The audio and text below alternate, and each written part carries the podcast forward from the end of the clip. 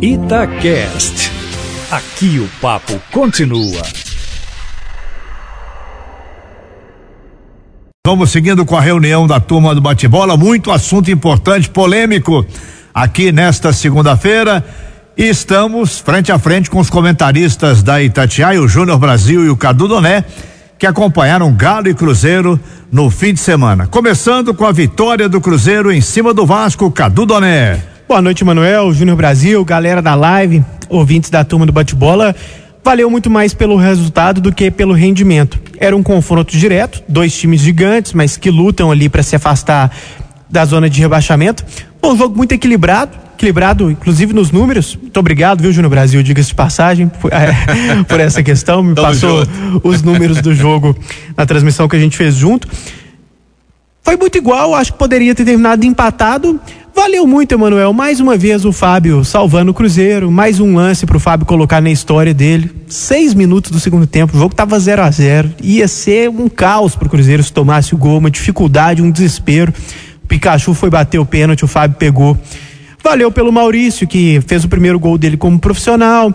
É, sexto jogo dele com a camisa do Cruzeiro, né? Do time principal, mas ainda não tinha feito gol. E é um bom menino, né? Já é muito elogiado pelo Samuel Venâncio. Dessa vez é, foi fez gol. Então valeu por essas coisas pontuais. Agora sim, em termos de conjunto, Cruzeiro não fez uma partida convincente, Manuel. Ontem valeu pelo resultado. O Ibe à vontade, brigou ali no final, mas não foi um grande desempenho do Cruzeiro.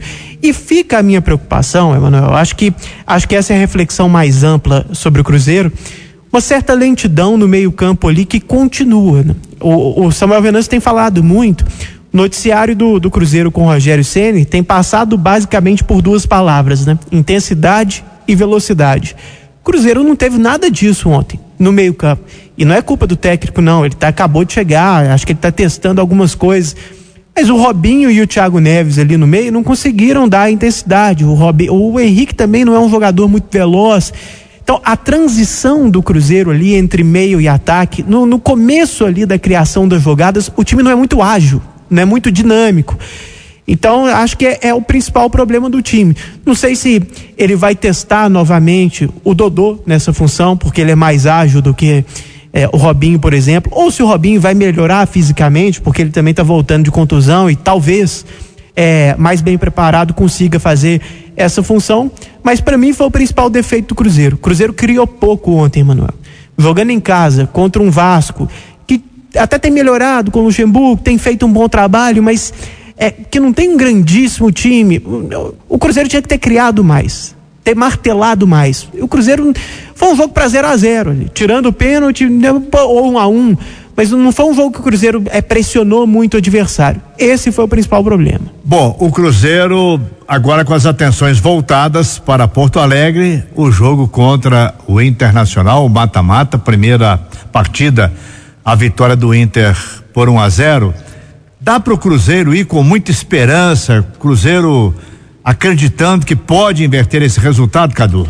Acho que dá sim, Emanuel. Claro que é, o favoritismo é do Inter, é muita humildade, muita cautela, é sabendo da dificuldade, mas vencendo por um gol de diferença, ou 1 um a 0 ou 2 a 1 um, o jogo vai para os pênaltis. Aí, né, só Deus sabe, pode acontecer qualquer coisa. Acho que a vitória é, por um gol de diferença nesse tipo de clássico, nesse jogo assim com muita igualdade, é normal para qualquer um dos lados. Então o Cruzeiro acho que pode ter uma esperança sim. E eu estou muito curioso, Emanuel, para saber como que o Inter vai jogar nesse, nesse jogo quarta-feira. Porque é, o Inter pode jogar pelo empate.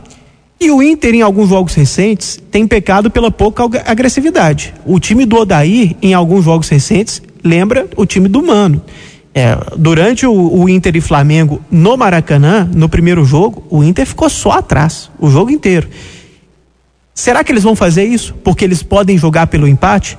Ou será que eles vão mudar um pouco porque eles estão sendo tão criticados por jogar só atrás que talvez o técnico tente dar alguma resposta, encontrar alguma solução, até para sair um pouco das críticas? Essa que é a minha dúvida. Agora, se a gente for pegar é, como base, alguns jogos em que o Inter podia jogar pelo empate e quis jogar pelo empate, eles jogaram lá atrás, linhas muito baixas, 4-1-4-1 com as duas linhas de quatro. É, bem coladas à área e mais o volante ali entre as duas linhas. O Guerreiro participando pouquíssimo do jogo, não por culpa dele, mas por causa da forma de jogar, porque o esquema não beneficiava centroavante. Eles podem fazer isso na quarta-feira. Eu só não dou certeza que eles vão fazer isso, Brasil, porque como a gente sabe que técnico às vezes no Brasil vai muito pela pelas críticas, pela opinião pública, assim, ele tenta dar uma resposta para não ficar com o filme muito queimado. Como ele está sendo muito criticado por isso, acho que talvez ele tente jogar um pouco mais. Agora, eu não, não tiro a possibilidade do Inter ficar bem na retranca ali contra o Cruzeiro. 6 horas 21 minutos. O Júnior Brasil comentou a derrota do Atlético, final de partida contra o Corinthians, com chuva lá no Itaquerão um lance desastroso do goleiro atleticano Cleito no final da partida e mais uma vez vem aquela explicação do técnico que o Atlético não mereceu a derrota. O Atlético vem de três derrotas e em todas elas o técnico veio com o mesmo discurso. O Atlético não mereceu, jogou para ganhar ou para empatar. A sua avaliação, Júnior? Boa noite, Emanuel, Cadu, galera da live, arquibancada Itatiaia, amigos e amigas.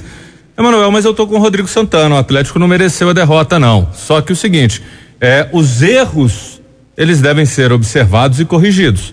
É isso que o Atlético precisa fazer. E eu não sei se o Atlético lida bem com os erros. Vamos lá. Primeiro tempo foi do Atlético, o Atlético foi melhor, teve um volume de jogo maior, poderia ter feito um, dois gols, esbarrou no goleiro Cássio. É, tem alguns senões? Tem. Tem hora que o Tiará tava andando em campo. Isso mata de raiva qualquer um. O time querendo atacar e o Tiará disperso, andando. O Casares perdeu uma chance muito grande. Não critica o Casares, não. não eu já vou, vou te pra... chamar de racista. Não, eu já vou pra Praça 7 de novo. Você vai comigo. Vou te chamar de racista se criticar o Casares. Estaremos na Praça 7 lá, porque eu não posso falar do Casares nada. Mas o Tiará foi mal. O Casares perdeu uma chance incrível. E aí o Ricardo Oliveira. A sensação que eu tenho é o seguinte: Todo mundo corre de quinta marcha. O Ricardo corre de quarta, terceira. Todo mundo passa a marcha naquele câmbio automático, CVT bacana, papapá. O Ricardo, a marcha dele é um pouco mais lenta, aquele câmbio manual que dá uma engasgadinha. Então ele não consegue chegar no mesmo ritmo até de um zagueiro, de um defensor. Isso é um problema. Ele até não se omite, luta sim, lutou, participou, mas a sensação é que falta isso. Veio o segundo tempo e para mim, o time do Atlético afogou, não correspondeu. Tiará inexistiu. Casares, eu não lembro do Mário ter falado o nome dele do segundo tempo. Tanto que eu perguntei, Mário, Casares está jogando? O Mário Henrique virou e falou: não, nem, nem vi também. E jogadores que podiam fazer a diferença. O Rodrigo Santana cometeu erro? Cometeu. Demorou a mexer. Tinha que ter tirado o Tiará e colocado o Giovani. O Otero ele colocou para cumprir tabela, porque colocou no finalzinho. Só que também tem outro detalhe. Esses jogadores que em algum momento fizeram, deram calor, é, algo de diferente, não estão somando nada. Eles entram e não mudam. Giovanni acabou, sumiu. Aí você pega o Otero também, nada. Então, é, eu fico imaginando a cabeça do treinador. Tá ruim com eles, pode piorar se eu colocar os outros. Porque a resposta não vem do banco, Emanuel. Não tá vindo. O, o Rodrigo já tentou outros com a camisa 9. Então, Tentou papagaio, tentou até o argentino que veio aí, tentou. Acho que o, o, Alejandro, Alejandro, merecia mais o, oportunidade. O Alejandro. E ele voltou ao Ricardo Oliveira. Contra o Ricardo Oliveira, pesa a idade. Isso no futebol, você não contraria. O, o jogador tem o seu auge, depois ele vai em queda. Ainda mais para um atacante. Ainda mais para um atacante. Então, jogar bola alta, chutão para frente, para tentar uma jogada do Ricardo Oliveira, é brincadeira, é chover no molhado, não, não, não tem muita condição. E o banco que o Atlético tem, o banco que o Atlético tem, ele não dá muita opção para o técnico. Um atleticano me lembrou ontem, depois do jogo, o seguinte: olha, o Bruno Henrique custou para o Flamengo o mesmo que o Xará custou para o Atlético. 23 milhões de reais e por ano. o Xará sem resposta. Certo. Então, você vê que às vezes você não tem muito dinheiro E se você ainda apostar errado, ele veio e tal, com entusiasmo. Mas não é um jogador que vai ser a solução. Tinha que vai... chamar, Emanuel, esse jogador é. e ver o que está acontecendo. Se tem algo que está pegando com ele, porque assim, ele teve momentos dele incomodar a defesa adversária, de ser importante, do cara ter mais brio. E de repente ele murchou. O Tchará, assim, acabou. Agora, para não falar que não teve coisa positiva, o Cleiton, ele fez uma boa partida. Só que tem um detalhe: aquele erro foi um erro crasso. É, aquilo ali foi um vacilo, aquele tipo de bola você tem que mandar pro alto, lá para frente, foi um vacilo dele, depois ele se precipitou tentando consertar. Aí assim, a gente tem que queimar o Cleiton e acabar de jeito nenhum. O Cleiton hoje, para mim, é o goleiro do Atlético, é o futuro do Atlético ali no gol. Neste momento é o Cleiton. Quantas vezes o Vitor falhou, outros goleiros falham. Agora, isso reporta para mim um problema recorrente que eu já falei aqui, se eu não me engano, 1335 vezes. A questão de não ter o devido treinamento que fica para mim da preparação para falar, goleiros, Vitor, quantas reposições de bola o Vitor errou? Inúmeras. Ontem foi a primeira do Cleito. Isso não é corrigido, Manuel. O, o Júnior Brasil, para mim, faltou para o Atlético e tem faltado uma certa malandragem. O resultado de 0 a 0 com o Corinthians em São Paulo, no dia do aniversário do Corinthians, com chuva, com torcida, o resultado de 0 a 0 já era um bom resultado para o Atlético. O que que é a regra geral do futebol brasileiro em termos de campeonato com pontos corridos? Você segura o um empate fora de casa e vence os jogos em casa. Nem sempre é assim. A regra é desrespeitada mas o Atlético nos minutos finais da partida ali para segurar talvez aquele 0 a 0 o Atlético procurando atacar desarticulado. Desarticulado. E sem gás. E sem gás. Aí é, o, o, o Corinthians empurrado a torcida gritando acabou aparecendo o resultado. Mas tem aí uma estatística também que precisa ser bem analisada. Nas últimas três partidas contra o Atlético Paranaense, contra o Bahia e contra o Corinthians, o Atlético não conseguiu fazer um gol. Passou, a finalização passou, não está tão legal. Passou em branco, passou em branco. E será que o gol vai aparecer com Ricardo Oliveira, com Xará, com Casares? Casares que não estão rendendo. Certo, não sei, né? Tem o Jair jogando bem no meio campo, tem Ele o, Elias. o Elias se esforçando, os laterais também se esforçando. Hever bem. Mas o, o Greber foi sensacional. Mas o time joga para fazer gol, não é para defender.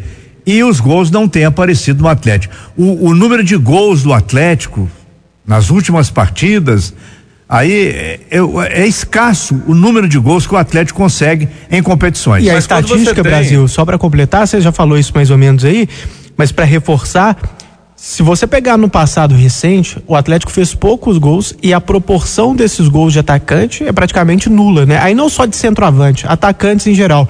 Porque você pega ali, o Vina andou fazendo muito gol, é um meia. O Elias fez gol, andou fazendo gol, volante barra meia.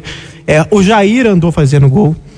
Então, Mas assim, a, última é, linha lá não. Dos poucos gols que o Atlético fez, quase todos não foram de atacantes, foram ou de volantes ou de meias. Né? Mas essa é a questão. Se você tem dois jogadores que são jogadores agudos, que podem abrir o jogo e que você deposita neles uma certa esperança e eles não rendem, você compromete muito. Agora, só para ficar bem claro e o torcedor ter muito essa consciência, volto a frisar: para mim, o Cleiton é o goleiro do Atlético, é o futuro do Atlético. Falhou como o Vitor falhou e precisa ser treinado uma saída de bola melhor.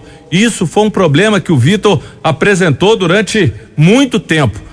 Foi um erro? Foi. Ninguém vai passar pano no erro, eu mesmo falei. Foi um erro para mim, é, vacilou demais. Dois erros, depois também. Mas vamos com calma, porque é o futuro no gol do Atlético a Itatiaia com a reunião da turma do bate-bola.